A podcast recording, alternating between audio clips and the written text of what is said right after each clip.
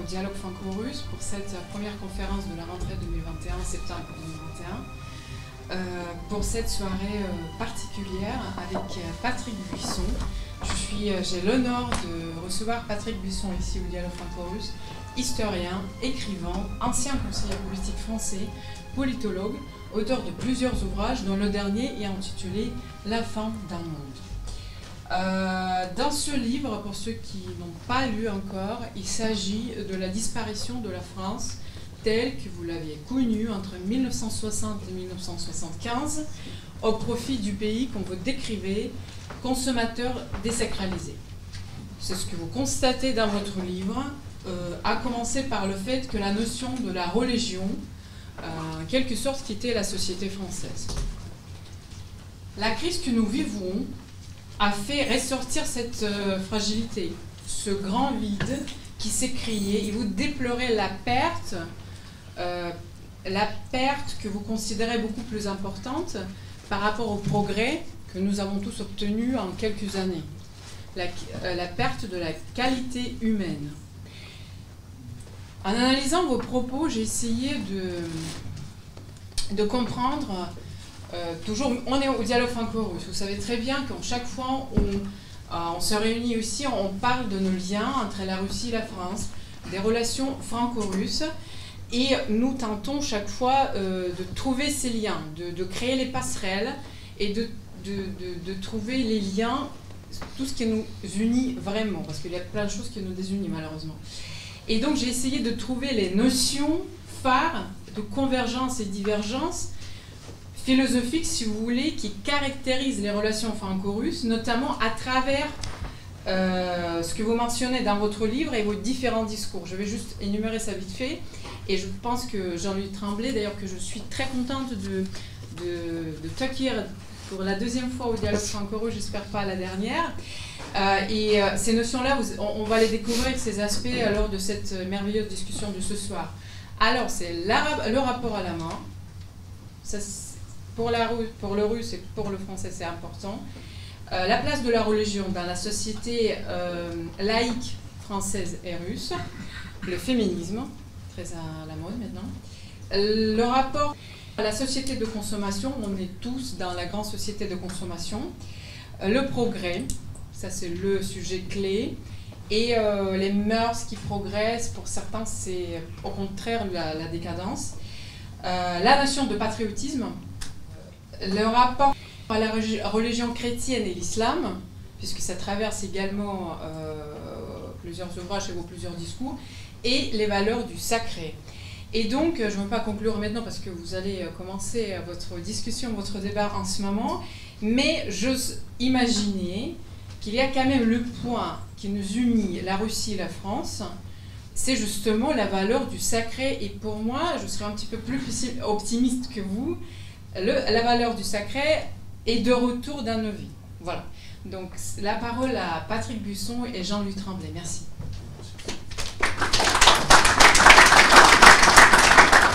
Bien. Euh, J'ai pas grand-chose à ajouter à cette présentation. Euh, on ne va pas représenter Patrick Buisson. Euh, je pense que ce serait même euh, incorrect de le faire, vu qu'il est très très connu parfois trop, dit-il.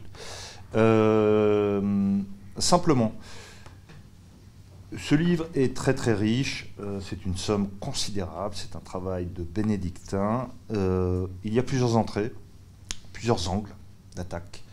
nous allons essayer de les résumer ce soir avec Patrick Buisson qui, qui, a une vision très précise selon les trois axes majeurs qui sont la, fin d'une France finalement de ce que fut la France pendant 2000 ans, c'est-à-dire une France rurale et de la paysannerie, et ce qu'on a appelé l'exode vers les villes, et le consumérisme et le mercantilisme qui s'en sont suivis.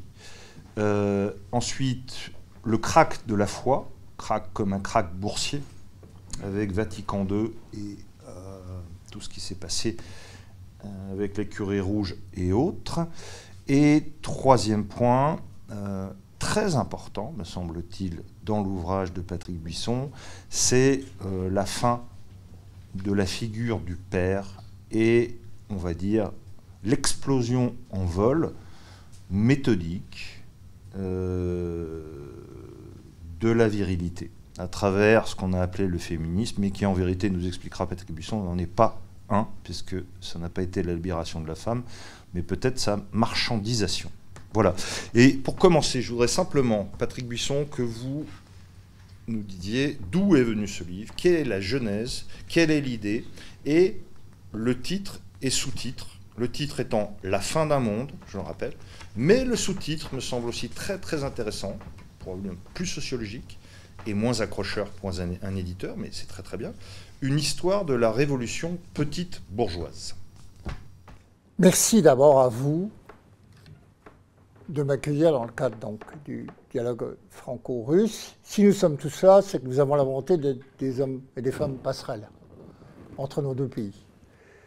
Et donc, de comprendre ce qui se passe en Russie et en France. Le travail que j'ai fait, ce titre, La fin d'un monde, renvoie à une idée simple. Il y a eu un grand remplacement. Mais ce grand remplacement n'est pas celui dont on parle forcément dans les médias. Ce n'est pas la notion de Renaud Camus, en ce sens que pour moi, le grand remplacement, c'est le remplacement de, des humains par les postes, par les postes humains. J'en parlerai tout à l'heure, c'est le remplacement de l'homo religiosus, l'homme sacré, par l'homo economicus. Et c'est ce grand remplacement qui conditionne tous les autres, qui explique tous les autres. Et si on n'a pas ça présent à l'esprit, on ne comprend rien de ce qui s'est passé ces 50 dernières années. On m'a souvent dit que j'étais un homme radical, oui, au sens étymologique. Radix, j'essaye de chercher la racine des choses. C'est en cela que peut consister, si vous voulez, ma radicalité. Et ce Bordeaux auquel vous faisiez allusion, cher, euh, cher ami, c'est-à-dire cher confrère, oui, c'était mieux avant. Évidemment que c'est une provocation. On m'accuse d'être réactionnaire.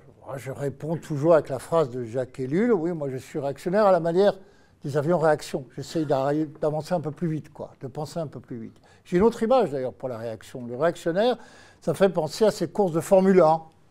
On voit d'abord le premier plan, les voitures qui sont en tête, euh, qu'on admire tous avec les conducteurs, les au volant, extraordinaire. Et puis derrière, il y a une voiture qui semble à la peine, qui semble larguer, qui suscite la compassion, le mépris, la condescendance des médias. Oui, on oublie de dire qu'elle a un tour d'avance. C'est ça le réactionnaire c'est celui qui, évidemment, souvent, parce qu'il a une vision pessimiste de l'histoire, arrive à voir plus loin que les autres. Alors, je vais vous parler bien sûr de ce qui s'est passé en France, mais la lumière, vous voulez, de ce que nous avons vécu à travers, euh, par exemple, la pandémie, qui est l'événement qui a marqué tous les esprits euh, ces derniers mois. Et ça nous permettra de comprendre quelles sont justement les différences fondamentales qui existent aujourd'hui entre la France et la Russie. Et si je voulais faire image, elle est très simple.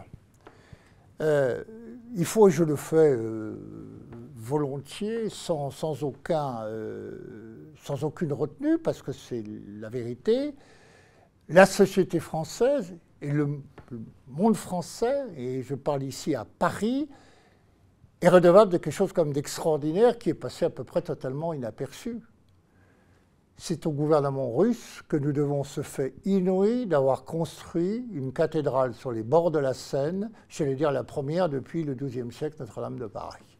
Voilà. C'est toute la différence. Ce fut un projet mené par le gouvernement russe et qu'il a réussi à l'imposer au gouvernement français. Je sais, on parle de, en toute connaissance de cause, parce qu'à cette époque-là, je suivais un petit peu les dossiers et de près. Et donc, ça dit beaucoup de choses sur ce qu'est l'éclipse du sacré en France et en Occident, et ce qu'est évidemment l'état euh, de la Russie. Et c'est une des différences fondamentales que je vais essayer d'expliciter à travers les éléments que je peux vous donner pour la situation en France. De toutes les images qui nous ont marquées durant cette période, c'est peut-être celle des Français applaudissant chaque soir à 20h à leur balcon, le front sanitaire, Hein, ce qu'on appelait les premiers de corvée, euh, et non pas de cordée. Euh, les premiers de corvée, c'est quoi? C'était les infirmières, mais aussi les routiers, mais aussi les livreurs, les caissières, etc. Voilà. Ça, c'est l'image qui a impressionné tout le monde. La question qu'il faut se poser, c'est mais qu'est-ce qu'applaudissaient les Français tous les soirs à 20h Qu'est-ce qu'ils applaudissaient? Sinon, évidemment, euh, ce petit peuple qui avait porté la France à bout de bras pendant les deux mois du confinement, mais aussi, finalement, les valeurs du monde révolu, les valeurs du monde ancien, celles que la mondialisation et la globalisation ont voulu effacer, ont déclaré irrecevables, obsolètes, dépassées, c'est-à-dire l'entraide, la gratuité, la solidarité, le dévouement au bien commun, le primat de la vertu publique sur le calcul égoïste, le sentiment d'appartenance à une communauté nationale, la volonté de la servir fut son mépris de ses propres intérêts et, des intérêts particuliers en général. C'est ça qu'ils applaudissaient. C'est-à-dire l'antithèse absolue de ce que postule le monde nouveau, dont notre président Emmanuel Macron s'est fait à la fois en 2007 le chantre enthousiasme et la bille fondée de pouvoir. C'est ça, c'était ça le programme d'Emmanuel Macron? Au point d'ailleurs de donner à son élection les allures d'une espèce de, parousie. Hein. Euh, ça nous renvoyait à la phrase de Jacques Lang sur le passage de la nuit à la lumière. Macron arrivait porteur du monde nouveau. D'ailleurs, c'est l'expression du monde nouveau. Que l'a-t-on entendu en 2017 Dans un essai paru dans les années 1970, l'économiste américain Hirschman opposait les périodes où prédominent les valeurs aux périodes où prédominent les intérêts. Et disait, il y a finalement une seule différence entre les deux, c'est que les intérêts sont toujours négociables, mais que les valeurs ne le sont pas. Et que l'histoire, c'est finalement un cycle, ou des cycles, où prédominent tantôt les valeurs, tantôt les intérêts.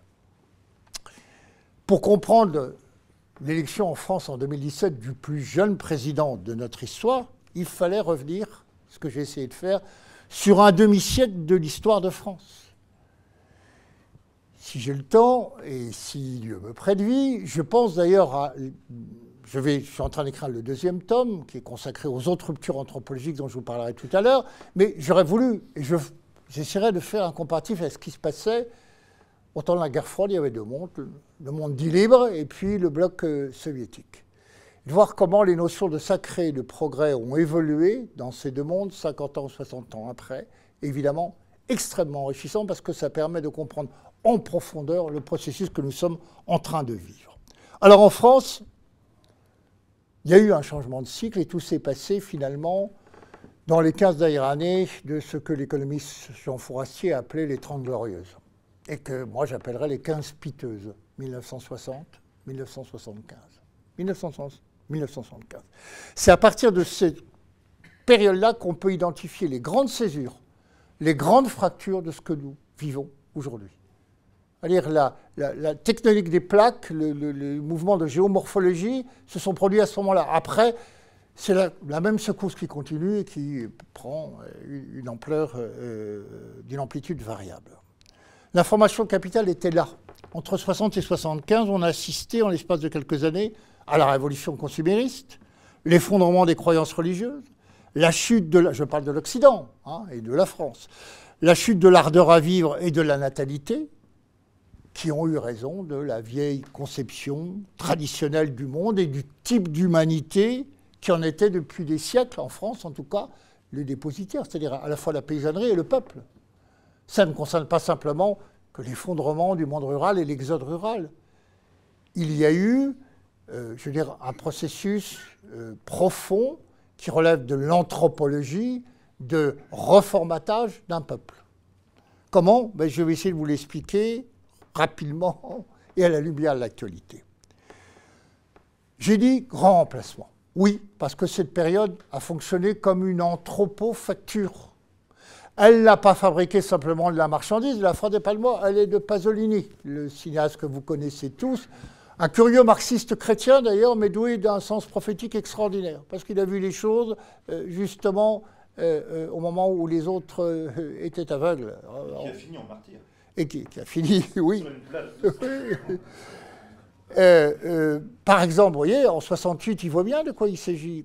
Il montre l'affrontement, en parlant de l'affrontement entre euh, les gendarmes italiens et les jeunes manifestants, il montre les, les, policiers du loin, il dit fils d'ouvriers paysans, et il montre les manifestants, il dit fils de bourgeois. Voilà. c'est une révolution petite bourgeoise que nous avons vécue en France et en Occident. Voilà. Et, j'en toucherai un mot tout à l'heure. Donc, la révolution consumériste, c'est une anthropofacture. On ne fabrique pas simplement la marchandise, on va fabriquer un nouveau type humain. On va fabriquer effectivement un homme nouveau, une nouvelle humanité, d'où le titre La fin d'un monde. C'est une humanité qui va succéder à une autre dans un processus que je vais essayer rapidement, encore une fois, de, résumer parce que euh, ce livre est évidemment euh, assez épais. Aux origines de ce processus de décivilisation, il y a, je vous l'ai dit tout à l'heure, moi ce que j'appelle le grand remplacement qui explique tous les autres.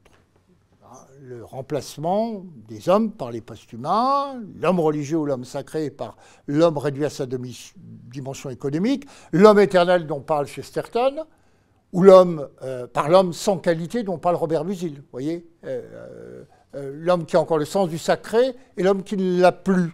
L'homme qui est réduit à ce qu'il consomme, marchandise ou corps. C'est la révolution sexuelle qui se produit à la même, à époque. L'homme, finalement, un bipède réduit à, sa peau, à ce qu'il possède ou à ce qu'il consomme. Ce moment de rupture, où l'homme accepte de se réduire, effectivement, et de réduire son identité à ce qu'il a de plus impersonnel, la marchandise et la sexualité, parce qu'au fond, la sexualité, c'est ce que nous partageons avec l'ensemble de l'humanité. Elle ne nous. Alors, je sais bien qu'il y a des perversions, qu'il y a des comportements sexuels différents, mais ce n'est pas ce que nous avons de plus personnel. De même, la marchandise ou le produit que nous achetons, euh, alors ça peut nous gratifier socialement de porter une belle montre Rolex, c'est sûr, euh, euh, mais ça ne nous identifie pas comme être humain. C'est ce que nous avons de plus impersonnel. La sexualité et la consommation. Ça ne nous définit pas en temps et en qualité euh, d'être humain. Eh bien, cette consommation des corps et de la marchandise, ma génération, celle du baby-boom, aujourd'hui on dit les boomers, oui, ceux euh, de l'explosion démographique de l'après-guerre, on a été à la fois le témoin et l'acteur. C'est cette génération qui a tout changé. Et celui qui vous parle était étudiant à Nanterre en 1967 à la tête d'une corpo-lettre. Et j'ai vu monter le mouvement, et nous avons été les seuls à nous opposer au mouvement du 22 mars de Daniel Cohn-Bendit et a essayé de faire front, mais la vague nous a balayés. Et je vous rappelle que Nanterre, le recrutement sociologique de Nanterre, c'était 7e, 8e, 16e arrondissement, Neuilly, Courbevoie, la bourgeoisie, les enfants de la bourgeoisie. Donc, avec, je avec cette fausse révolution. Voilà, oui, mais la révolution, la seconde révolution petite bourgeoise, ce n'est pas le fruit euh, du hasard. Donc ce, siècle que nous avons vécu, le XXe siècle, aura été le siècle de l'accélération de l'histoire selon l'intuition qu'on a eue Daniel Alévi et qui rejoint en cela ce que les Védas appellent la chute des temps. Et d'autre part, ce que René Guénon avait appelé l'avènement du règne de la quantité. L'avènement du règne de la quantité, c'est-à-dire l'inversion du rapport entre le supérieur et l'inférieur. Inversion complète. Ce règne de la quantité doit s'entendre également comme l'éclipse de la qualité, la perte de sens du calice.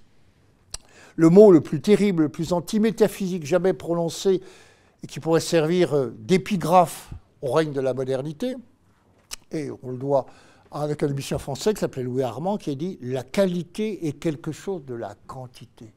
La qualité est quelque chose de la quantité on ne saurait mieux définir l'avènement des sciences humaines. Les sociologues, en effet, raisonnent exclusivement sur le quantum, sur la quantité. C'est pourquoi ils sont les penseurs attitrés du monde que nous vivons, du règne de la quantité dans tous les domaines.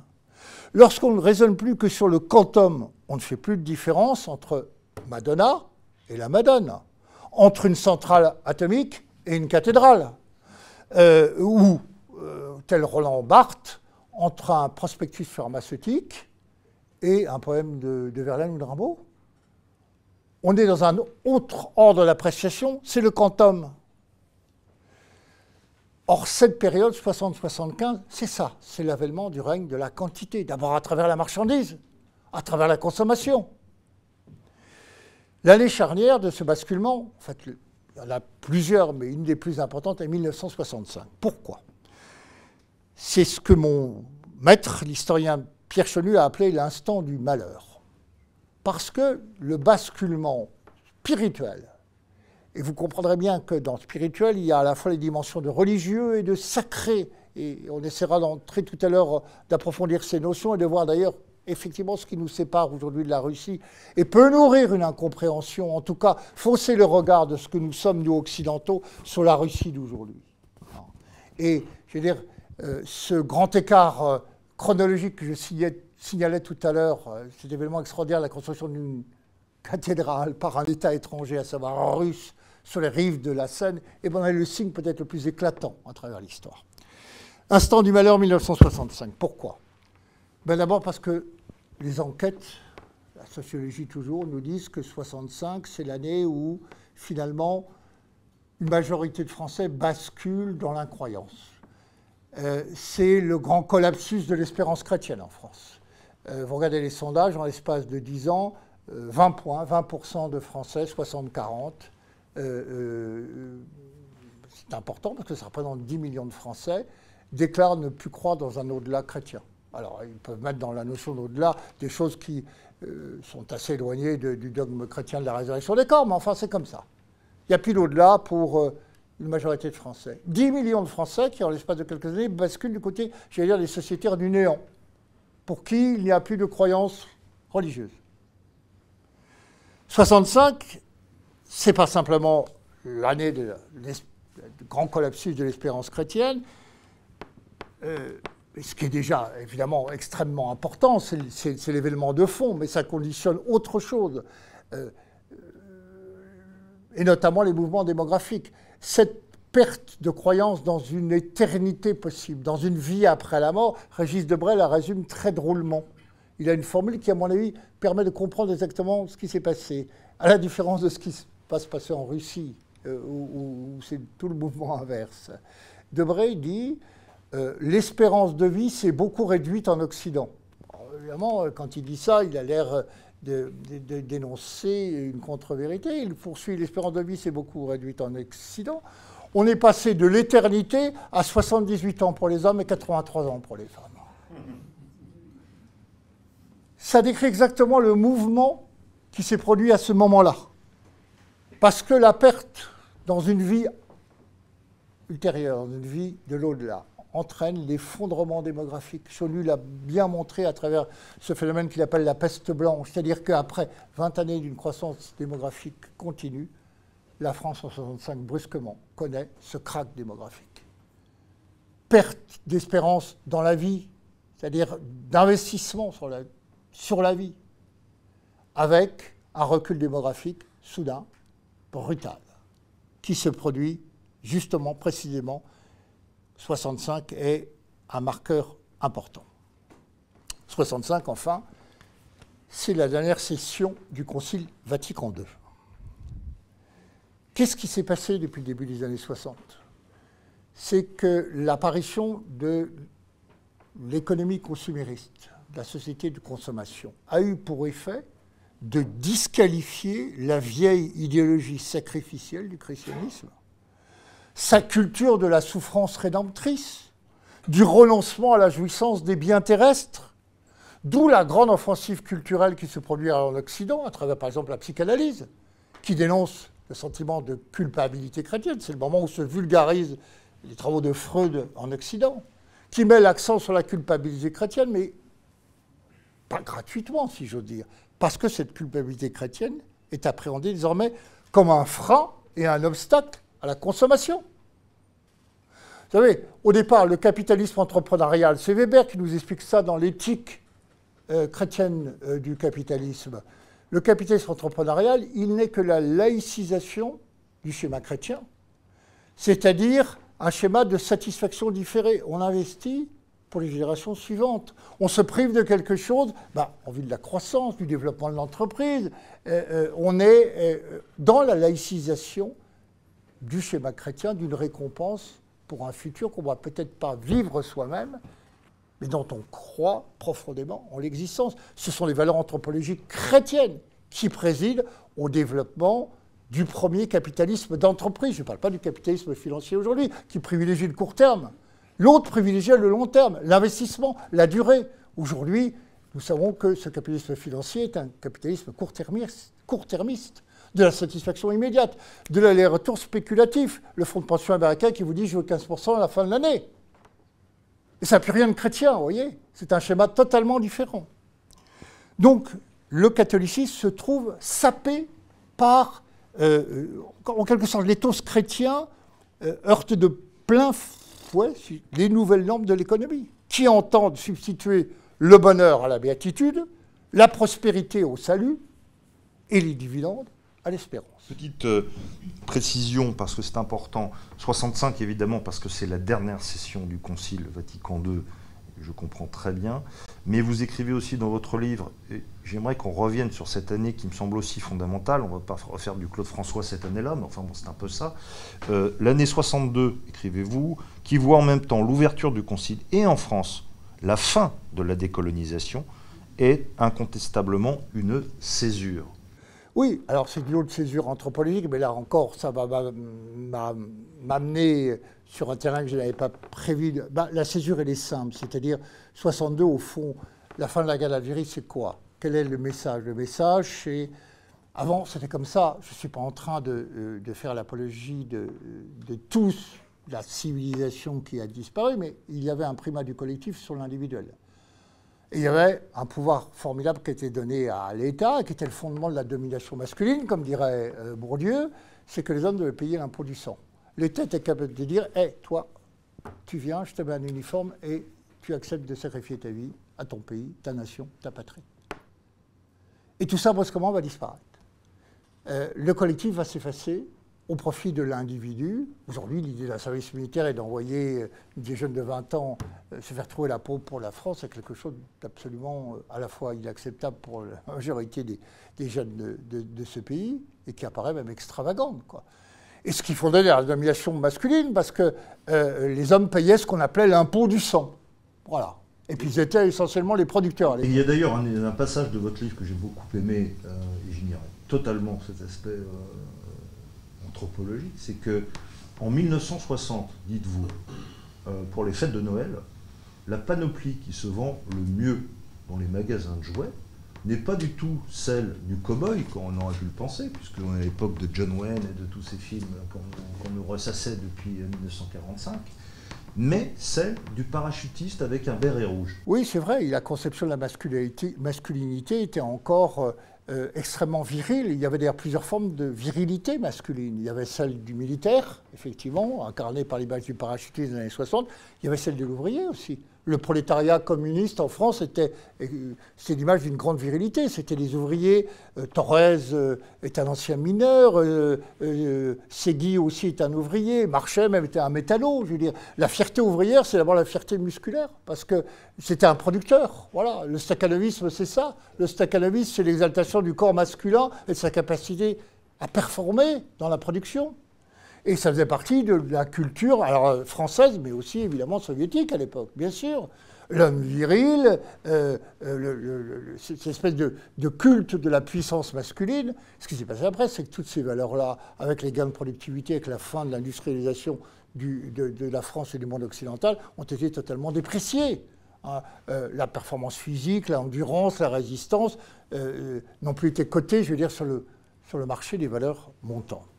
Alors je continue parce que j'ai vraiment beaucoup de choses à vous dire pour essayer de, discerner au plus près ce qui nous concerne aujourd'hui, c'est-à-dire ce qui différencie la société russe de la société française, pour que nous puissions espérer avoir un jour euh, un dialogue. Donc, euh, euh, le christianisme se trouve profondément remis en cause par les mouvements, le mouvement économique de, du consumérisme. Et l'Église en conclut qu'il faut bouger. Il faut bouger pour éviter ce que Max Weber d'ailleurs avait pointé, le désenchantement du monde, en gros ce que Marcel Gaucher appellera la sortie du religieux. Et donc, le Vatican II et l'Église fait à Paris. Mais au lieu d'en appeler à la révolte de l'esprit contre l'aliénation matérialiste sous toutes ses formes, car au fond, euh, ce sont deux hypostases, mais qui se renvoient le même discours. Le monde soviétique et le monde capitaliste à l'époque euh, sont sur le papier des euh, adversaires jurés, mais au fond, ils se ramènent à des valeurs purement matérielle. Ils évacuent justement la dimension sacrée, même si le communisme essaiera d'être une religion séculière et de remplacer l'orthodoxie. Euh, il renvoie quand même des, à des valeurs purement matérialistes. Or, l'Église choisit d'entrer en dialogue avec le monde, d'inventer une nouvelle forme historique de catholicisme qui tienne compte du déplafonnement des possibilités de bonheur terrestre. C'est formidable. Euh, quand on lit Fourastier, en l'espace de 30 ans, le pouvoir d'achat, les conditions de vie, l'habitus autour des Français se modifient radicalement. Et donc euh, euh, l'Église ne va plus délivrer le message que Marx qualifiait d'opium du peuple. L'opium du peuple, c'est vous serez plus heureux dans une autre vie. L'Église va prendre le discours finalement qui était celui des communistes et des marxistes en disant non, le paradis, c'est ici et maintenant. Déplafonnement des possibilités de bonheur terrestre, l'Église, à son tour, bascule et modifie son discours. Elle fait le choix d'abaisser la verticalité du sacré pour aller se percher sur la branche horizontale de la croix. Là où il y a déjà, j'allais dire, beaucoup de monde, toutes les formes d'humanisme euh, que l'on connaît. Donc plus question d'être l'opium du peuple. Moyennant quoi, l'Église va prendre un risque considérable qu'elle ne mesure pas à l'époque. Les pères conciliaires, ils ne voient pas les conséquences des choix qu'ils font. C'est de se banaliser en devenant une simple productrice de biens symboliques. C'est-à-dire de se mettre en concurrence sur le marché des croyances avec euh, toutes les religions qui apparaissent. Et la nouvelle religion, c'est celle de la marchandise. C'est celle si bien décrite dans le roman de Georges Perec à l'époque, Les choses. Ah, elle se construit plus de grandes surfaces que l'Église à partir des années 60. Et donc, euh, la religion du bien-être, euh, la, dimension thérapeutique, l'âge thérapeutique qui succède à l'âge spirituel, prend d'abord cette forme-là. Et l'Église ne comprend pas ce qui se passe. Elle va devenir une productrice de biens symboliques, là où le marché propose le bien-être, le bonheur, ici et maintenant. Et c'est la phrase terrible de Maurice Clavel, philosophe que vous connaissez peut-être, euh, euh, grand philosophe gaulliste d'ailleurs, qui dit à propos du Concile, vous n'êtes pas allé au monde, vous vous êtes rendu au monde. Rendu de reddition. Hein. C'est-à-dire vous avez capitulé devant le monde alors que le message évangélique, c'est mon royaume n'est pas de ce monde, précisément. Vous avez fait tout le contraire. Et même d'ailleurs Clavel, qui est, euh, je veux dire, un, vociférateur, il a une dimension prophétique et qui, a, qui vaut un culte au général de Gaulle, dit au général de Gaulle On n'avait pas besoin de vous pour ça, mon général. Si vous avez appris, c'est l'honneur, le sacrifice, la grandeur. On n'avait pas besoin de vous pour faire la révolution consumériste. Voilà ce que dit Clavel à De Gaulle. Il l'accuse en fait d'avoir couvert euh, la liquidation du monde ancien dont De Gaulle était le symbole. D'ailleurs, les étudiants de mai 68 ne s'y trompent pas. Hein, de leur slogan, c'est quoi? Cours, camarade, le vieux monde est derrière toi.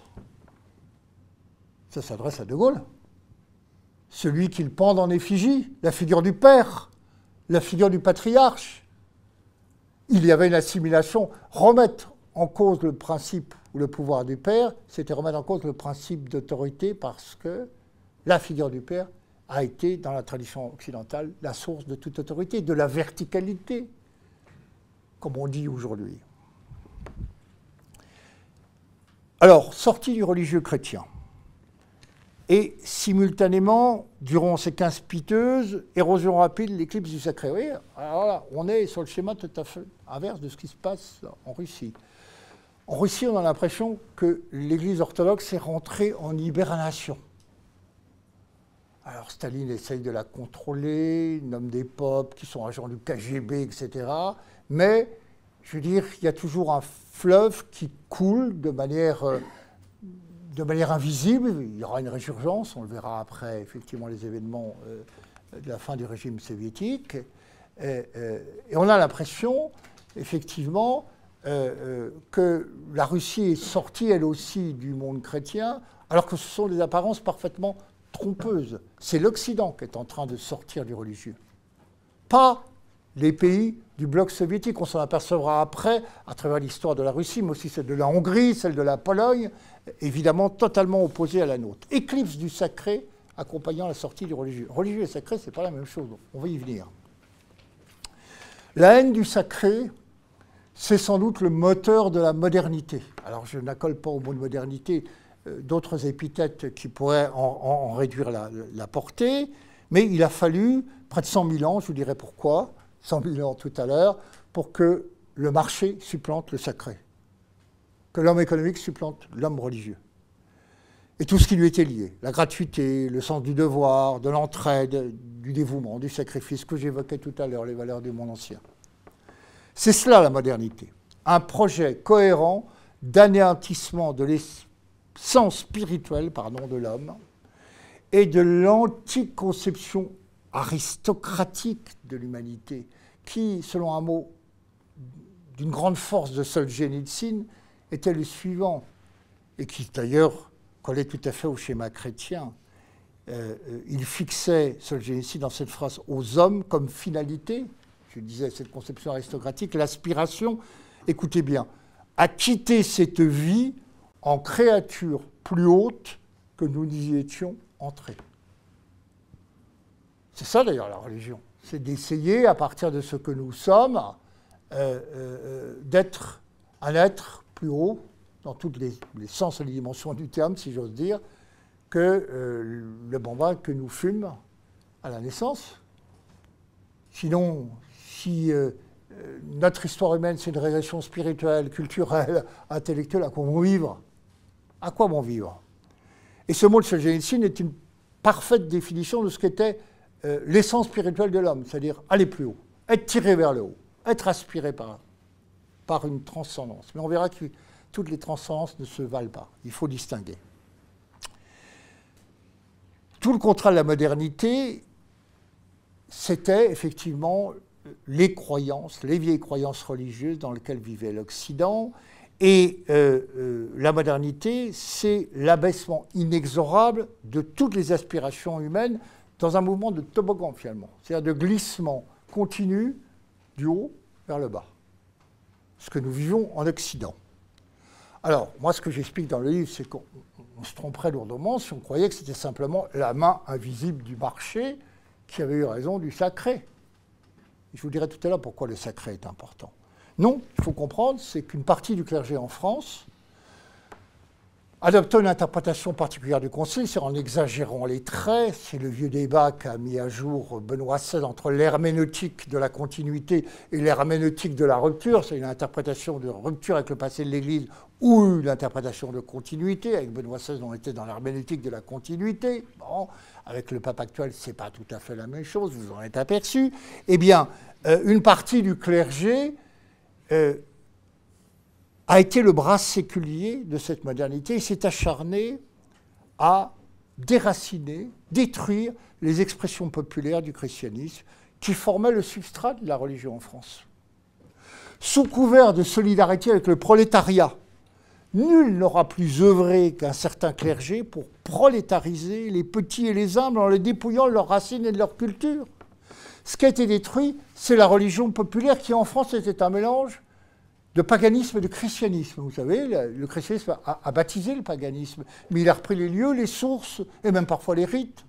Une des fêtes euh, que célébrait l'Église, c'était l'érogation, qui était euh, une fête romaine, hein, qui était une fête païenne qu'elle avait christianisée, en fait de, euh, de, la terre et de célébration de l'œuvre du Créateur. Mais l'histoire de notre civilisation repose sur ça, c'est-à-dire une christianisation du fond païen.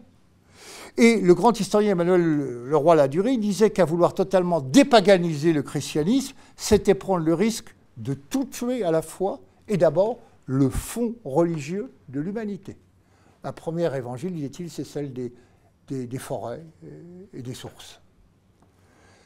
On est un clergé qui, prenant une foi entièrement polarisée par la rationalité, était essentiellement soucieux de rendre la foi à la fois acceptable, si j'ose dire, et intelligible par la raison résonante des contemporains. On évoquant une dimension surnaturelle et mystique à, fortiori. Et ce nouveau clergé, bah, il est le produit, encore la révolution petite bourgeoise, d'une mutation sociologique. J'avais dit c'est le règne du quantum, ben allons-y. Et voyons qu'en France, la création en 60 et 61 des CES et des CEG va retirer à l'Église, va retirer à l'Église le quasi-monopole qu'elle avait dans le monde rural de la formation des jeunes. Via le petit séminaire qui permettait de former des prêtres et des prêtres d'origine rurale, c'est-à-dire en contact avec les réalités naturelles, réalités de la terre. Et le clergé devient essentiellement, est issu, pendant dix ans, euh, le mouvement se produit, cette fois-ci de la petite bourgeoisie urbaine, instruite, diplômée, plus rien à voir avec le recrutement qui avait prévalu pendant, pendant des siècles. Et ce clergé n'a eu de cesse de combattre la vieille religion qui, justement, avait inculturé la foi par la fête, dans une dimension festive. D'abord parce que euh, le catéchisme est une religion qui est liée au monde rural. Toutes les paraboles sont liées au monde rural. Le bon grain est livré, l'ouvrier de la, la, la, 11e heure. Euh, et, donc d'ailleurs la liturgie chrétienne est une liturgie euh, calquée sur le monde rural. C'est la liturgie de ce qu'on appelle des quatre temps. c'est par hasard si la fête de Pâques, si vous voulez, euh, tombe en France au moment du printemps, c'est de la renaissance de la nature. Vous voyez hein. c'est la fête des morts le 1er novembre. Si on ne comprend pas la, dimension symbolique de ce qu'est euh, la foi chrétienne en Occident, si on ne sait pas l'interpréter à travers justement tous ces repères, on ne comprend rien à ce qui va se passer. Et donc ce, ce clergé, comme milieu urbain, il est coupé de toute racine terrienne. Il ne sait pas ça ne plus, il est parisien ou, il habite une grande ville depuis une ou deux générations. on voit encore la famille qui est restée au pays, mais de moins en moins, et puis on ne sait plus ce que c'est que euh, la terre, la nature. Euh, euh, la, principale caractéristique de ce clergé, c'est d'essayer de se détacher des fonctions rituelles du culte. Or, c'est précisément méconnaître le fait que le rite est profondément inscrit dans le génotype humain. L'homme est un animal rituel. Les rites, nous les recevons en héritage, on nous les transmet ou nous les créons. Toute notre vie est habitée de rites. Alors, euh, appelez ça par exemple des manies, des habitudes, mais nous sommes des animaux rituels.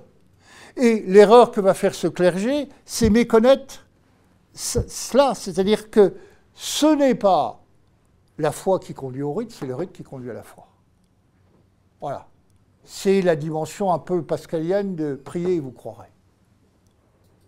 Il va méconnaître ça. Comme il méconnaît que le christianisme s'est constitué en France, pas seulement sur les bases théologiques, mais sous la forme d'une puissante religion populaire, comme l'est l'orthodoxie d'ailleurs en Russie.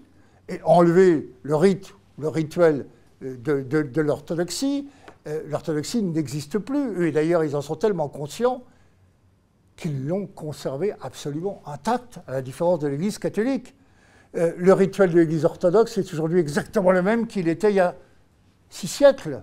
Nous, on, en est, euh, avec le pape François, à interdire ce qu'a été le rite de l'Église à partir du, Concile de Trente. Quoi. Dites ça à un orthodoxe, euh, il ne peut pas vous comprendre. Il sait que l'homme est un animal rituel. Nous, nous avons perdu le sens de cela. Nous ne le comprenons plus. Et donc, en voulant désacraliser, c'est-à-dire enlever la dimension religieuse et sacrée de la foi pour en faire finalement une aventure intérieure sur le mode protestant, sur une affaire de conscience, euh, on, a détruit ce qu'était la société française. Et je vais revenir là-dessus, que c'est important et nous permet de comprendre les différences entre la Russie d'aujourd'hui et la France dans laquelle nous vivons. Alors, évidemment, une religion élitiste un peu... J'ai un chapitre qui s'appelle l'Église des purs contre l'Église des pauvres. Euh, c'est vrai, par exemple, on a lutté contre tous les rituels qui étaient les moyens pauvres de la religion, qui étaient les moyens par lesquels justement les humbles ou les modestes accédaient à la religion, le chapelet, euh, les processions, euh, l'adoration du Saint-Sacrement, tout ce qui était un petit peu revêtait parfois de la superstition. Je me souviens de l'histoire, je la raconte, d'un curé conciliaire qui constate que la statue de la Vierge, les pieds de la Vierge sont empreints de rouge à lèvres parce que les femmes baisaient les pieds de la, Vierge, Comme, comme à Lourdes, le rocher est poli par les mains, etc. Pour lui, c'était une dimension primitive de la foi. Il a enlevé la, statue. Or, ces moyens pauvres sont précisément les moyens par lesquels les pauvres accèdent à la foi. Tout le monde ne peut pas connaître la somme théologique de saint Augustin ou de saint Thomas d'Aquin. Voilà. Et d'ailleurs, Pascal disait, la force du catholicisme ou du christianisme, c'est de donner à manger à tous les râteliers. C'est-à-dire aux derniers des les derniers comme aux plus grands esprits. Patrick Buisson, ça me rappelle ce film extraordinaire, Les Nouveaux Monstres. il y a un film à sketch italien des années 70, évidemment, qui est totalement dans, dans, votre séquence des, des 15 piteuses, où on a. c'est un, un, évêque en grande tenue, pourpre, etc., etc. qui, qui, est interprété par Vittorio Gassman, et qui tombe en panne dans une, dans une banlieue. Et dans cette banlieue, il y a un curé conciliaire, jeune, qui lui est en col roulé, etc., qui, a refusé toute forme de, de, rituel ou de sacré. Et euh, cette église est vide, est déserte. Et le, ce pauvre euh, évêque, euh, le temps qu'on répare sa Rolls, puisqu'il est, il est à Rome et pour lui c'est rien, il entreprend de rechristianiser les gens en leur faisant réciter tout ce qu'il fait, le paternoster, etc. Et adorer les statues, que vous dites, et baiser les pieds de la Vierge, etc. Et finalement, l'autre, le, moderne, le conciliaire, se dit bon, finalement, si c'est ça que les gens veulent, c'est comme ça. Mais ça rappelle un peu ce que vous dites. Oui, alors, euh, bah, malheureusement, le clergé en France euh, n'a pas fait ce constat. Hein. On a eu vraiment une espèce de croisade des nouveaux cathares, d'une église des purs, contre ce qu'était le vécu sociologique, euh, psychologique et humain du catholicisme en, France. pour eux, la dévotion des âmes était empreinte de superstition, d'insuffisance, comme si nous n'étions pas tous des superstitieux. Je vous demanderai de mettre vos portefeuilles sur la table. N'y a-t-il pas des photos dans mon portefeuille? Des mèches de cheveux? Des, Portez pas des objets autour du cou? Nous avons tous nos fétiches. Voilà. L'homme animal rituel. Or, là, j'en viens, j'essaye de hâter un peu le pas, parce que je ne suis pas tout à fait à la moitié de mon propos. Je dit que je parlerai environ une heure. Je risque un peu de déborder, vous m'en excuserez. Mais on ne traite pas ces sujets-là euh, euh, de façon euh, superficielle, sinon on risque d'être totalement incompris. Cette question du sacré que j'évoque, ce n'est pas un symptôme, elle est au cœur de la crise de civilisation que connaît l'Occident. Alors qu'on en parlera tout à l'heure, elle n'est pas dans la problématique que connaissent les Russes aujourd'hui. On ne fait pas société on ne fait pas communauté sans une religion. Que cette religion soit transcendante, politique, séculière, il faut des murs porteurs. Le communisme, d'ailleurs, l'avait compris euh, en son temps, qui fut une religion séculière, à sa manière. Le religieux, c'est ce qui fabrique le lien social. Ce qui fait la différence entre les hommes, c'est précisément la conscience du sacré. Pour l'homme traditionnel, tout est sacré. L'univers est un temple. Pour l'homme moderne, tout est profane. Littéralement, profanam devant le temple. Autrement dit, tout est profané. Le fameux désenchantement du monde, que selon Max Weber apporte la révolution technoscientifique, ne serait finalement que la profanation du monde. Or, l'Église a été grande dans l'histoire de France précisément, non pas en tant que force de régulation sociale, vous savez, le parti de l'ordre, hein, voilà. Non, elle a été grande, elle a joué un rôle à travers son extraordinaire aptitude à créer du lien, à être au sens propre une religion, du latin religare, ce qui relie. Le catholicisme en France fut une religion à la fois microcosme et macrocosme? Elle reliait les hommes entre eux, elle reliait les hommes à Dieu. Horizontale, verticale, les deux branches de la croix. C'était ça la fonction sociale du religieux. Et c'est là-dessus qu'a été fondé ce qu'on a coutume d'appeler la chrétienté, et qui fut le cœur de notre civilisation pendant 20 siècles. Le drame aura été pour l'Église d'abandonner les terrains sur lesquels elle avait pris un bon millénaire d'avance au moment où les organisations séculières, je pense au Parti communiste, par exemple, autre grand appareil vertical euh, des années 60 en France, mais qui, par exemple, sur les problèmes de morale, partageait les mêmes valeurs que le catholicisme, hein, euh, euh, n'allait pas croire autre chose. Il y avait un marxisme des intellectuels, des dirigeants du parti, mais le communisme de la base, il y a un dominicain, Serge Banet, qui a étudié le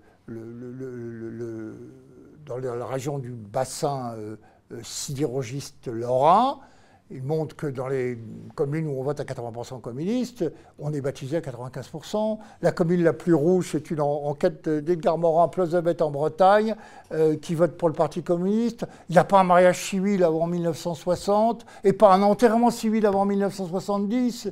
Moi, je suis allé regarder les chiffres dans les banlieues euh, ouvrières françaises où on votait pour le Parti communiste à 90%. Stein, Aubervilliers, Gennevilliers, Saint-Denis. Combien de pourcentage d'enterrement religieux? 78%. C'est les mêmes qui votaient communistes. Hein. Donc n'allez pas croire qu'il euh, euh, y a une coupure radicale entre euh, des comportements qui peuvent nous apparaître, alors oui, philosophiquement, politiquement, ceux qui étaient vraiment des marxistes convaincus étaient athées et libre-pensants, mais pas les militants, c'est pas vrai. Donc le drame, L'Église avait été précurseur dans la fabrique du lien social. Dans l'histoire de France, elle a tout créé. Les lazarets, les hôpitaux, les hospices, les écoles, la Sorbonne, l'université, euh, le patronage, les mouvements de jeunesse, elle a tout créé. Elle a fabriqué du lien social partout. Et à partir de 60, elle se déleste de ce qu'elle appelle ses œuvres. Elle ferme ses écoles, elle abandonne les patronages, les scouts, les, mouvements de jeunesse, euh, tout ce qui fabriquait du lien. Il n'y a plus de bonnes soeurs dans les hôpitaux, alors que euh, c'était le, personnel qui tenait le monde hospitalier. Et donc, au moment où les organisations séculières empruntent au catholicisme les recettes de sa sociabilité, celle qui avait réussi, qui avait duré quand même, euh, traverser l'histoire, hein, ça n'a pas duré 100 ans. Euh, euh, voilà, c'est de, de, 200 ou 300 jusqu'à 1950, 16 siècles, excusez du peu. Quoi. Eh bien, l'Église, le Parti communiste a fait comme l'Église, il a cherché à prendre l'homme au berceau, pour lui tenir la main jusqu'au cercueil. Il l'abandonnait à aucun moment. La, gestion des partis communistes, là, ils, ont, ils, ont, été au pouvoir, c'était ça aussi. Il était calqué sur le, mode de l'Église, c'est-à-dire donner des réponses à, toutes les, angoisses euh, humaines. La, formule de Georges Schuffer est terrible à propos de ce qu'il appelle la trahison des clercs. Il dit l'Église, finalement, s'est couchée devant les nouveaux dieux comme un chien devant son maître. Alors que c'est elle qui pouvait donner des leçons elle a estimé qu'elle devait en prendre euh, aux, religions, séculières. Donc les murs porteurs, quand les murs porteurs commencent à s'effriter, ben, c'est l'édifice qui menace ruine. Alors quelle que soit la nature de ce religieux, qui crée le lien social. Aujourd'hui, tous les politiques euh, qui ne parlent pas du problème essentiel, c'est la disparition du lien social. Ben oui, mais il n'y a plus d'atelier, il n'y a plus d'usine, il n'y a plus de bistrot, il n'y a plus d'église. Où se fabrique le lien social? Sur les réseaux sociaux? Devant la télé? Devant l'écran? Bien sûr que non. Bien sûr que non. Rien n'a remplacé en France, il faut le constater, le, catholicisme dans l'ordre du sacré. De même que, on le verra, rien n'a remplacé l'orthodoxie euh, euh, en Russie. Et Poutine, qui est un politique qui sait, connaît l'histoire de, de son pays, l'a bien compris dès le départ, en donnant les signaux dans ce sens. Le catholicisme, vous savez, euh, le, philosophe Jean Val distinguait, on parle souvent de transcendance, mais Jean Val distinguait entre la transdescendance et la transascendance. Transcender, ça veut dire dépasser. Mais la question est de savoir si on dépasse par le haut ou par le bas. C'est pas dire ah, c'est transcendant. Bah non, on peut être transascendant et transdescendant. Ce n'est pas tout à fait la même chose. Or, les religions modernes, les religions de substitution, n'auront été que des transdescendances, incapables de faire illusion au-delà de quelques générations, impuissantes à transmettre. Je veux simplement évoquer ici les grandes mythologies politiques du siècle dernier. Voilà. Alors on nous a expliqué que les guerres des religions, la religion, c'était un facteur. Bah, je veux dire, la guerre des athées a fait plus de millions de morts en l'espace de 20 ans ou 30 ans, des camps de concentration au goulag, que les guerres des religions à travers l'histoire. C'est ça le bilan du XXe siècle quand même. Les grandes mythologies, les grandes religions séculières ont été des religions extrêmement consommatrices de vie humaine. Et ça se chiffre par dizaines de millions, nous le savons.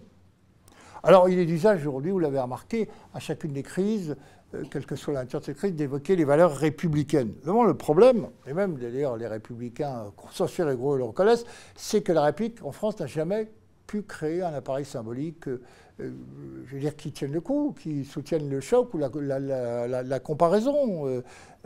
cette faiblesse de l'appareil symbolique, de, ce sacré républicain, fait que la notion de république, alors elle a bien essayé, hein, la Révolution française, c'est quoi? C'est le culte de l'aide suprême, c'est la théophilanthropie, toutes les religions qu'on essaie d'inventer pour se substituer au catholicisme, parce que Robespierre, par exemple, il, il sait qu'il faut un lien religieux, un sacré pour faire société. Il faut un commun substantiel. Un commun substantiel, c'est pas habiter sur le même sol. Un terrain, vague qui serait livré à tous ceux qui, euh, qui voudraient s'y installer. Non, non, il faut autre chose. La patrie, la foi en des valeurs effectivement, véritablement transascendantes. En fait, personne n'a jamais cru au, au pseudo-sacré républicain. Juste une anecdote. En France, nous fêtons le 14 juillet, ce n'est pas la prise de la Bastille que nous commémorons, c'est la fête de la Fédération qui a lieu le 14 juillet 1790 au Champ de Mars. Là, donc, monte à l'hôtel de la nouvelle religion que la République prétend installer l'évêque Talleyrand et Lafayette. Bon, et en montant à l'hôtel, Talleyrand se retourne vers Lafayette et lui dit Par pitié, ne me faites pas rire. Voilà. Tout est dit.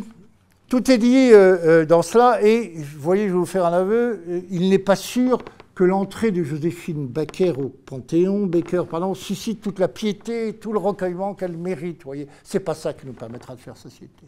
Il n'y a pas de religion républicaine, en tout cas, il n'y a pas de religion républicaine qui fabrique du lien. J'en viens donc tout naturellement à notre actualité de la pandémie, la manière dont elle a pu être vécue en France et en Russie. On parlera peut-être tout à l'heure. Ce qui vous a frappé sans doute durant la première euh, vague, c'est l'état de panique qui s'est emparé des pouvoirs publics, de l'État et même d'une partie de la, population. Panique qu'on n'avait absolument pas connue lors de la grippe de Hong Kong à la fin des années 50 ou de la grippe asiatique, qui a fait pourtant 30 000 morts en deux mois, c'est-à-dire autant que la première vague du, Covid. Hein. Autant. Jamais le fameux désenchantement du monde mis en avant par Weber, Max Weber, dont je parlais tout à l'heure, pour décrire le processus de recul des croyances au profit des explications scientifiques, n'apparaît aussi lourd à porter qu'au moment où la science semblait vaciller dans ses certitudes, c'est-à-dire cette crise de la Covid que nous venons de vivre. Jamais la panne de sens n'aurait été ressentie de façon aussi accablante depuis la Seconde Guerre mondiale. Je vous dirai pourquoi tout à l'heure. Quels sont les indicateurs? Toujours le règne du quantum, toujours l'approche sociologique mais parfois il permet de comprendre les choses. Jamais, au fond, la modernité nous sera apparue réellement pour ce qu'elle est, c'est-à-dire un processus d'annulation et de destruction du sens. Annulation et destruction du sens. Or, le besoin irrépressible des hommes, j'y reviens, ne tient pas simplement à la demande d'ordre ou à la demande de justice, fut-elle justice sociale, il tient à la demande de signification les hommes demandent qu'on les ravitaille en croyance ou en utopie, en raison de vivre, et ce qui est encore plus difficile, en raison de mourir. Voilà, c'est toute l'histoire de l'humanité qui est là. Le 19 mai 1940, le gouvernement français, alors que les Allemands sont entrés sur le territoire national, au grand complet, présidé par Paul Reynaud, avec tous les libres penseurs, athées, incroyants, se précipite à Notre-Dame de Paris pour entonner euh, le psaume euh, Sauver, sauver la France au nom du Sacré-Cœur. Il vient de demander la protection divine devant l'envahisseur. En mars 2020, Emmanuel Macron, notre président, qu'on disait habité par les grandes questions métaphysiques, métapolitiques, n'a pas jugé que le recours à l'opium du peuple puisse être un quelconque secours face au nouvel envahisseur. On a interdit les messes publiques. Je n'ai pas entendu dire que Poutine, lors du premier confinement, ait fait la même chose avec les églises orthodoxes. Pour la première fois dans l'histoire nationale, un président a jugé que le secours de la religion, de la foi, était totalement inutile. Il a dégradé la liberté religieuse à un niveau incroyable, puisque la liberté de manifester est restée reconnue et autorisée, alors que la liberté de pratiquer ne l'était plus. Un événement considérable quand même ça. Bon, je imaginez effectivement, et c'est proprement imaginable, qu'un un gouvernement en Russie ait pris une telle, décision. Nous, président peut prendre cette décision. il y a eu des protestations, mais finalement, qui n'ont pas euh, formé un débat euh, aussi virulent qu'on peut le croire. La liberté de manifestation est restée intacte. La liberté de pratiquer, non. Alors, au nom de quels critères? Incompréhensible. Incompréhensible. est, les barrières, les gestes barrières ne sont pas plus respectés dans une manifestation qu'elles ne sont dans une église. Hein. Bon. À aucun moment, le chef de l'État ne semble s'être posé la question de savoir si la sortie du religieux ne se payait pas en difficulté d'être soi, individuellement et collectivement, face à l'épreuve, face à l'adversité. À aucun moment, l'idée lui est venue à l'esprit que ce mal-être devant la pandémie pouvait avoir partie liée avec la liquidation du monde ancien, du monde reposant sur les valeurs dont je vous parlais. À aucun moment, il ne semble s'être aperçu que selon la belle formule de Marcel Gaucher, nous étions voués désormais à vivre à nu et dans l'angoisse, ce qui nous avait été épargné depuis le début de l'aventure humaine par la grâce des dieux. Pour cette délestée des grands récits, le problème est de savoir aujourd'hui si ces grands récits sont vrais ou pas vrais. S'agit d'analyser finalement leur fonction sociale et à quoi ils servaient dans la société française et occidentale. On s'est délesté des grands récits qui donnaient du sens à la vie et à la souffrance humaine. On a enseveli l'immense trésor, l'immense richesse amassée par l'intelligence humaine afin de contenir l'angoisse de notre finitude. La civilisation chrétienne en Occident, ce fut ça, c'est-à-dire un rempart formidable contre l'angoisse de la finitude. Nous sommes retrouvés finalement totalement démunis, comme pouvait l'être, je ne sais pas, euh, un paysan face à la peste noire euh, euh, au Moyen Âge. Rien ne donnait sens à ce qui arrivait, et rien ne pouvait donner sens. Le grand penseur de l'écologie antimoderne, Bernard Charbonneau, que je vous recommande de lire, a pu dire justement, le monde ancien connaissait les malheurs. Nous, nous connaissons le malheur. Quel que soit le jugement qu'on porte sur la religion, elle pouvait borner l'esprit humain mais elle avait une fonction, c'est qu'elle lui dissimulait l'abîme. Et Charbonneau ajoutait aujourd'hui, il n'y a plus rien entre l'abîme et nous. Plus rien. Donc, face à des événements dont nous ne comprenons pas la logique, tous les récits qui faisaient sens ont disparu.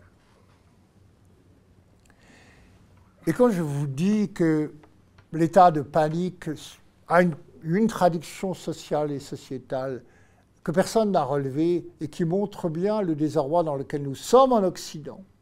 Et que nous vivons la même pandémie qu'en Russie, mais pas avec les mêmes moyens, les mêmes ressources. Je veux dire. Un invariant anthropologique confirmé par euh, des centaines d'années d'histoire et d'observation est tombé sans que personne s'en aperçoive. Cet invariant anthropologique, c'était celui qui voulait que le suicide, la mort auto-administrée soit moins fréquente en période de catastrophe, de fléau ou de guerre qu'en temps ordinaire. C'est une constante dans l'histoire. C'est très simple à comprendre. À chaque fois qu'un de ces grands fléaux s'abattait euh, sur l'humanité, guerre, euh, épidémie, etc., la nécessité qu'il y avait de mobiliser son énergie pour survivre ne laissait pratiquement plus aucune place au mal de vivre. Vous voyez, par exemple, en France, sous l'occupation, on avait tellement de difficultés à être qu'on ne pouvait pas s'abandonner au mal-être. C'est assez simple à comprendre. Le taux de suicide pendant l'occupation allemande en France s'est effondré. S'est effondré. Eh bien, pour la première fois, ce n'est pas le cas. Le taux de suicide, d'après les chiffres de l'INSEE, et a même légèrement progressé tout le discours sur les pathologies psychologiques euh, engendrées par le confinement, euh, sur la résilience des Français, bien sûr, tu as cette réalité. Cet invariant anthropologique ne tient plus. Ce sera intéressant de se poser la question de savoir pourquoi.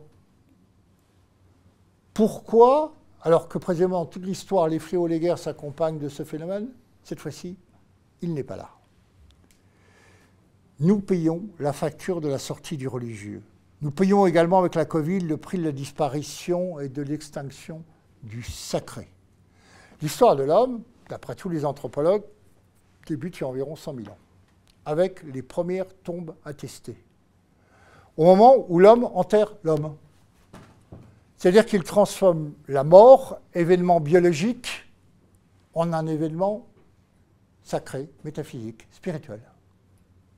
Ce n'est pas simplement la fin de la vie organique, ça veut dire que quelque chose va subsister de toi au-delà de toi. C'est ça, inhumé. Le respect du corps mort. L'événement biologique devient un événement spirituel.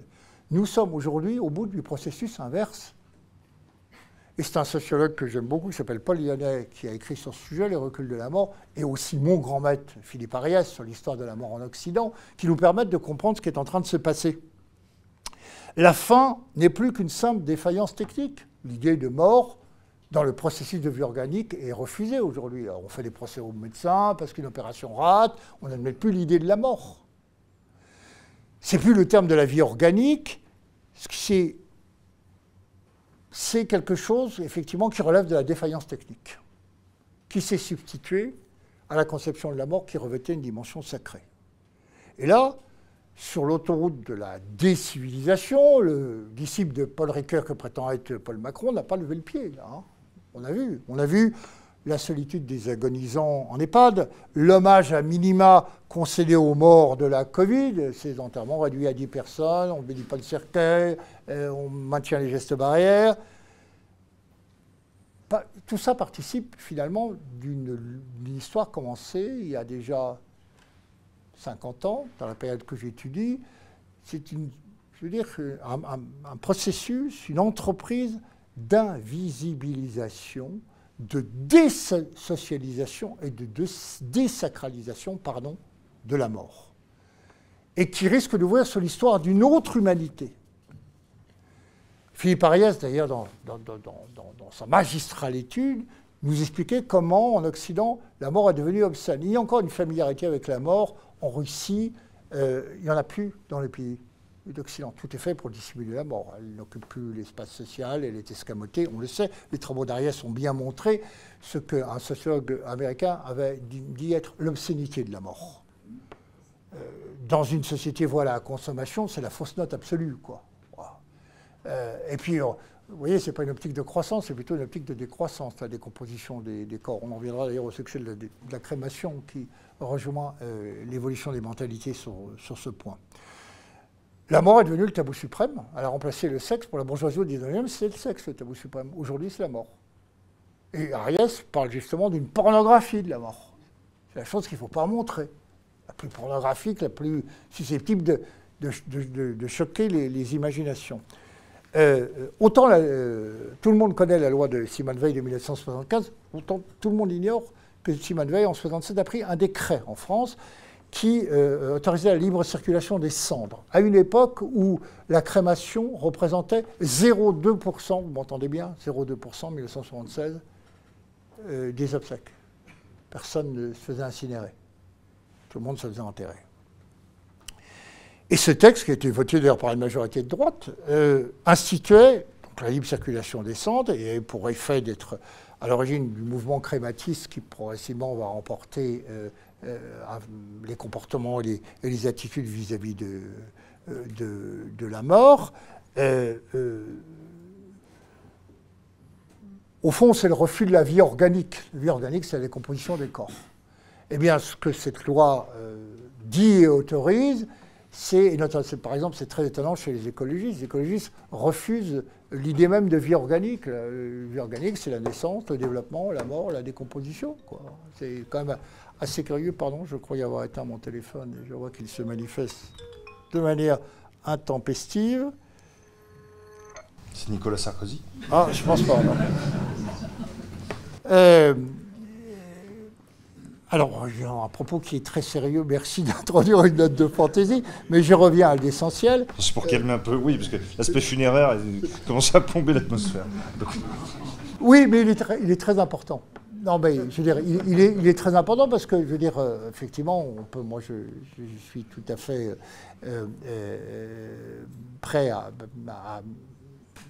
prendre les choses par la dérision, mais on a un propos quand même relativement sérieux ce soir qui consiste à expliquer euh, en quoi les éléments que nous vivons sont la conséquence de l'éclipse du sacré et, je vais en dire un mot tout à l'heure, de euh, l'effondrement du mythe du progrès. Bon, il y a un projet d'illisibilité de la mort, c'est important pour la société qui vient. Euh, avec la disparition des cimetières, aller réserver une concession perpétuelle en France aujourd'hui, c'est absolument impossible. Tout simplement parce que la mort doit perdre toute fécondité métaphysique. La mort doit plus être pour l'homme une source d'interrogation. la finitude. Bon, c'est comme ça.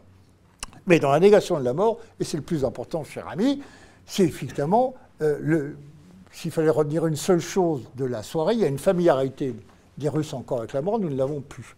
Et donc c'est une autre humanité qui est en train de prendre la place de l'humanité qui, depuis la première tombe attestée, a vécu sur Terre. C'est vrai, mais je veux dire, alors on peut effectivement parler de quantité de sujets très importants euh, euh, dont on débat sur les réseaux sociaux, mais celui-là me semble suffisamment important, même au risque de plomber l'atmosphère, voyez-vous, que de vous en parler ce soir. Parce que c'est très important et vous appelez la thanatophobie. Oui, oui, oui, mais exact. Mais tout à fait. Et nous essayons d'ailleurs d'évacuer ça avec euh, toutes les utopies possibles, biologiques, la mortalité, le transhumanisme, qui visent à améliorer la performance et donc euh, la durée de vie humaine, parce que cette notion de mort nous devient euh, étrangère. Une société où, encore habitée par le sacré comme la société russe, ne connaît pas la même évolution. Donc, si vous voulez parler d'un peuple à l'autre, il faut quand même savoir ce qui se passe profondément pas simplement à travers la lecture du Monde euh, le soir euh, euh, dans l'édition effectivement que vous avez entre les mains, mais essayer d'aller vraiment au cœur des choses. C'est ce que je m'efforce de faire à, travers, à travers ce livre. Donc, ce qui est d'ailleurs très intéressant, un dernier mot sur la mort pour ne pas plomber l'atmosphère. À, la fin du deuxième confinement, il y a un projet de loi socialiste, proposition de loi sur l'euthanasie. Vous l'avez vu passer hein? C'est-à-dire qu'au moment où s'affirmait l'impuissance de l'homme face à cette bestiole qui s'appelle la Covid, avec le, croque-mort Salomon qui venait euh, afficher comme un double aveu d'impuissance le nombre de morts par, euh, jour, euh, l'homme essaye de récupérer la maîtrise sur la mort avec sa proposition de loi sur l'euthanasie. Ça vous a pas frappé, ça? C'est quand même extraordinaire. La mort est invitée justement précisément à 20h tous les soirs. Salomon nous dit, allez, il y a 2000, 1500, 3000 qui sont morts aujourd'hui, ou 2000 qui sont morts aujourd'hui. On n'a jamais dépassé les, les, les 1500.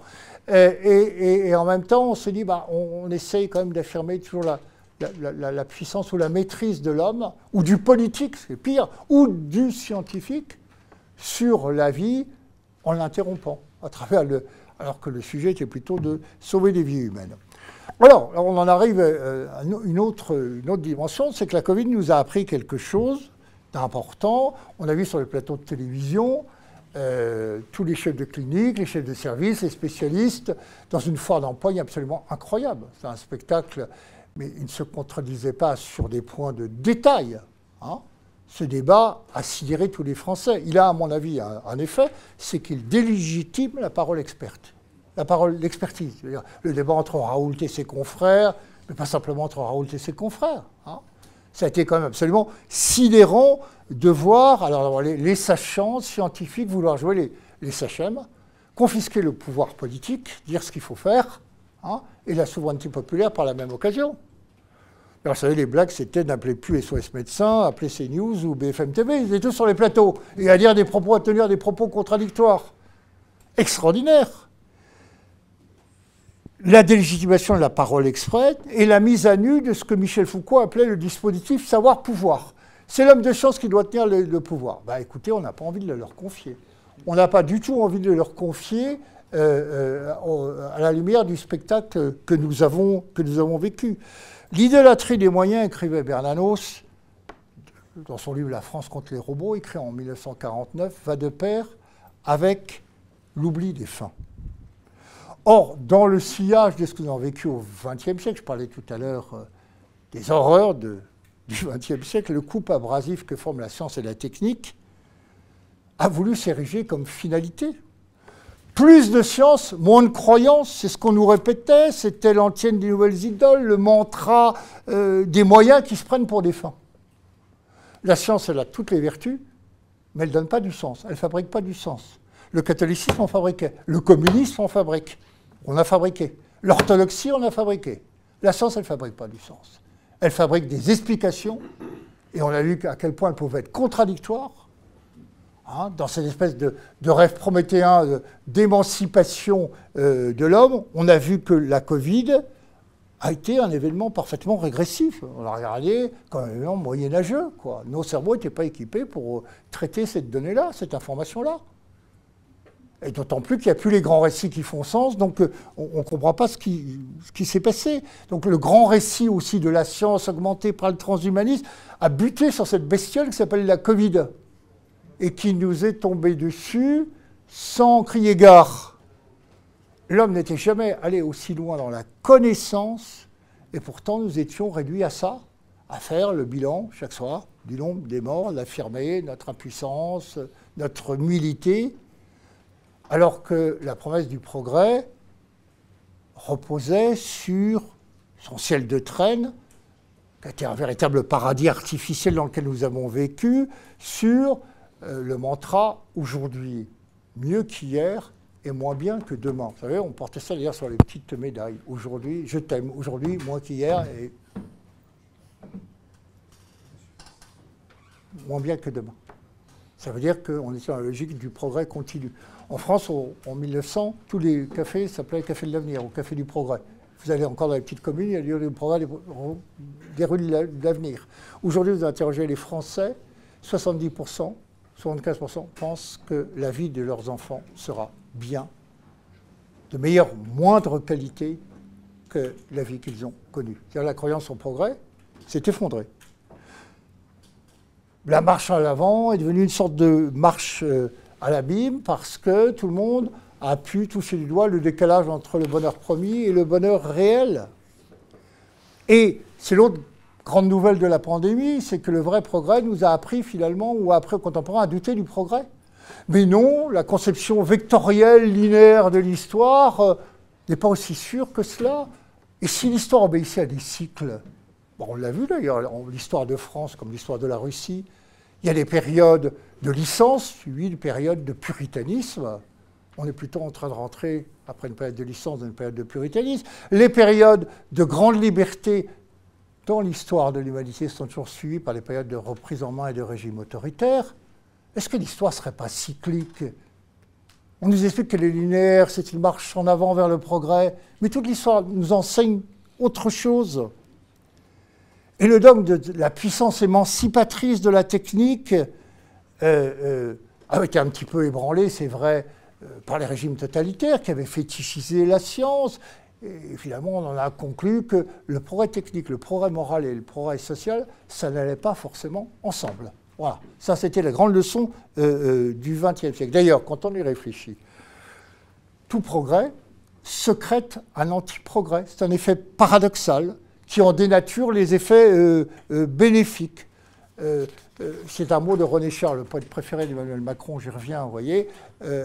comme l'homme, le progrès est receleur. Ah, bah, voilà. Il est, comme, comme l'homme, le progrès est receleur de son contraire. Receleur de son contraire. Très intéressant, ça. Eh oui. La promesse de perfectibilité de l'homme que portait une forme de progressiste n'a pas été tenue. L'homme moderne n'est en rien meilleur ou plus parfait que le contemporain de Kant ou de Descartes. Moi, je mets au défi quiconque de me prouver le contraire. Et on pourrait multiplier les exemples. Je n'en donne qu'un seul pour essayer d'arriver à ma conclusion. Regardez en France, la révolution agricole des années 50, motorisation, mécanisation, recours aux engrais chimiques. Formidable. Ça s'est payé de quoi? 8 millions d'emplois détruits. La destruction de nos paysages naturels. La fin de la biodiversité avec la politique folle de remembrement. Tout ça pourquoi? Pour aboutir à un peu de chimie dans nos assiettes et en revenir aux techniques de la permaculture qui étaient celles en vigueur en 1950. Vous voyez que le progrès est receleur de son contraire. C'est-à-dire, à côté des effets bénéfiques, il y a des effets négatifs, évidemment, dont on ne parle jamais, dont on voit les conséquences à la longue. Alors, la certitude, c'est que l'alouette ne chante plus au pays de, Monsanto et, des organismes génétiquement modifiés, mais on s'en aperçoit un peu tard parce que ça s'est payé d'un coût social, d'un coût humain, d'un coût civilisationnel que j'évoquais tout à l'heure. Et comment ne pas s'interroger aujourd'hui sur la révolution numérique avec ses formidables atouts, la révolution de la Silicon Valley portée par la Silicon Valley? Est-ce qu'elle n'est pas aussi porteuse de euh, receleur de son, de son contraire? Les prémices commence à nous poser quand même des questions. Abandon de l'écriture au profit de l'image. Debray dit la vidéosphère à la place de la logosphère. Si c'est un progrès, il faudra qu'on m'explique pourquoi et en quoi. Des bacs donc de la logosphère au profit de l'image de la vidéosphère sont des pans entiers de notre vieille culture humaniste qui sont en train de disparaître. Vous le savez bien d'ailleurs, à travers le processus d'Internet. Donc la Covid, en fait, chaque époque, la grande leçon, a secrété son mythe de l'âge d'or. Alors, que ce soit dans le passé ou dans l'avenir, l'historien français Jacques Baville disait tout a toujours très mal marché. On a toujours dit oui, c'était mieux avant, si vous voulez. Bon, euh, certains projetaient le mythe d'or euh, dans l'avenir, c'était les progressistes, d'autres dans le passé, c'était les, réactionnaires. Mais c'est des constructions idéologiques. Hein. Euh, mais il y a des époques, je veux dire, ce qui différencie quand même les époques, à mon avis, ça c'est important. C'est des époques qui ont produit une culture vivante et d'autres qui n'ont rien produit du tout parce que euh, euh, la culture est morte soit de s'être imitée systématiquement, soit d'avoir voulu innover de façon radicale. Le plus souvent, d'ailleurs, c'est un constat qu'on peut faire, les sociétés repues, les sociétés riches, sont des sociétés stériles sur le plan artistique. C'est quand même un constat très intéressant à faire à travers euh, l'histoire. À l'inflation technologique correspond une déflation de la création artistique. Alors, Personne, par exemple, si, il y a des gens qui le feront, mais moi je ne peux pas soutenir sérieusement qu'on peut poser une équivalence entre Louise Labbé, Catherine Pozzi et Christine Angot, par exemple, entre l'abbaye de Vézelay et la cité radieuse de Le Corbusier, entre Georges Brassens et Youssoufa, euh, entre la déposition du maître de Chaours ou le homard de Jeff Koons. Non, c'est pas la même chose, on est bien d'accord. Donc, toutes les civilisations échouent, mais la manière d'échouer est quand même un peu différente jusqu'à présent. C'est ça que nous enseigne l'histoire. Or, contrairement au monde ancien des campagnes, le monde rural, qui était celui de la France ou, de la Russie, le monde moderne est par excellence le monde de l'artificiel.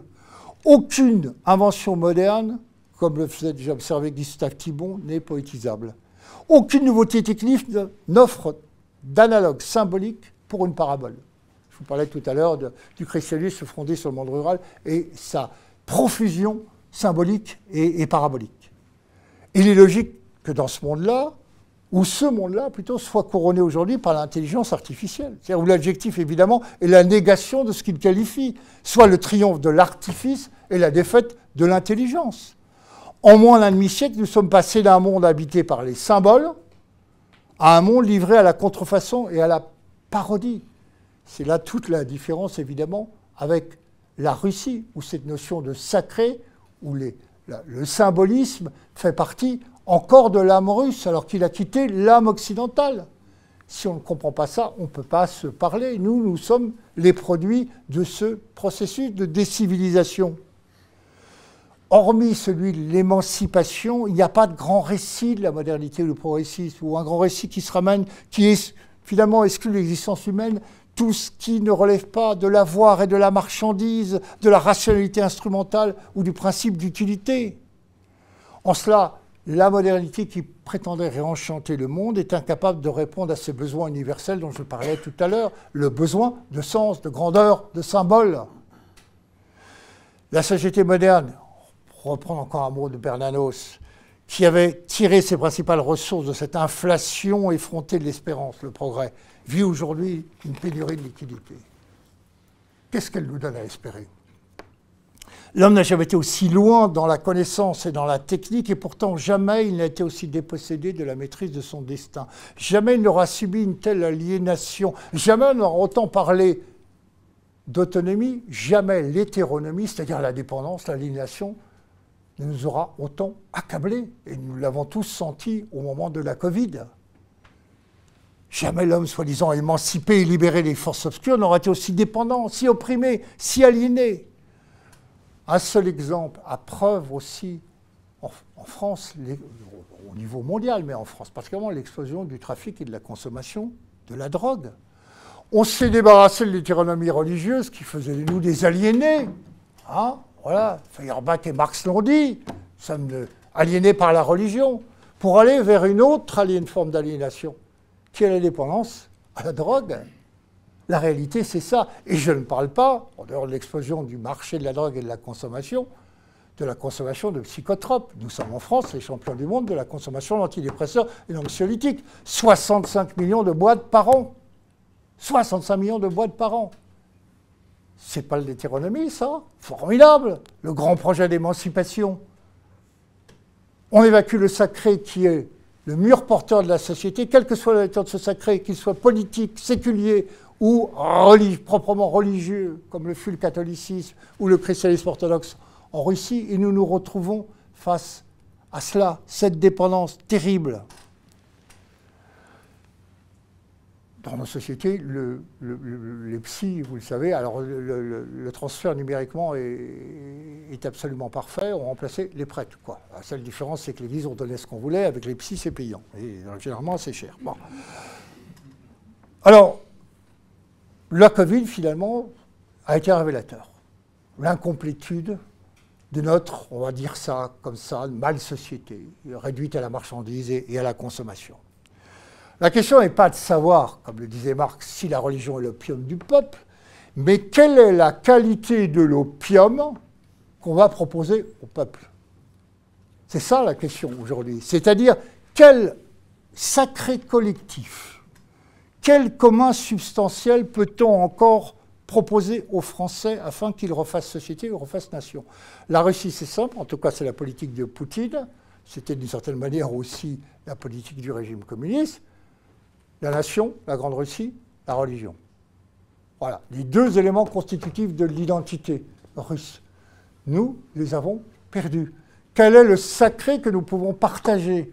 Il n'y a plus un sacré de la patrie, la terre des pères, il n'y a plus un sacré d'une foi commune. Or, l'histoire nous apprend que c'est ça qui fait le lien social, qui fabrique le lien entre les individus. Un monde s'achève, un autre est en train de naître, et je vais terminer là-dessus. Alors quels en seront les contours Quels en seront les protagonistes? Certainement pas moi, vous, la plupart qui êtes ici dans cette salle. Est-ce l'homme connecté, numérisé?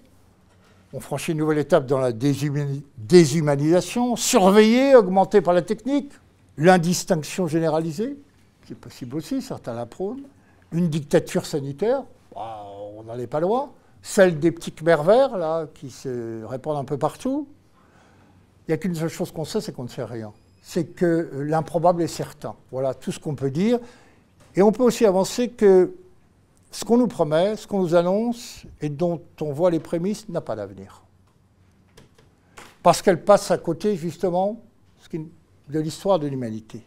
Les sacrés de substitution, les sacrés de contrefaçon passeront, comme sont passés, bien des impostures dans l'histoire. Charles Bernard disait Il est plus facile de bâtir un temple que d'y faire descendre un Dieu. C'est très difficile. La situation occidentale a fait descendre un Dieu. Aujourd'hui, en faire descendre un autre, bah, pour l'instant, elle a échoué. Malraux pariait sur l'imprévisibilité des renaissances, Junger sur l'impondérable des épiphanies, et Bossuet, qui n'était pas, je vous rassure, un adepte de la cancel culture, a écrit à chaque fois que Dieu efface, c'est qu'il veut écrire. Donc nous sommes devant cette page blanche, euh, mais elle n'est certainement pas l'avenir qu'on vous prédit ou qu'on vous promet à travers le discours médiatique 2000 ans, et j'en ai terminé.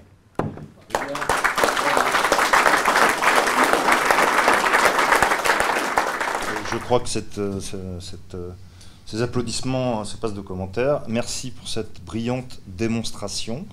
Euh, il est très difficile en, une conférence de, résumer euh, un ouvrage aussi dense, aussi complet. Euh, donc bravo pour l'exercice.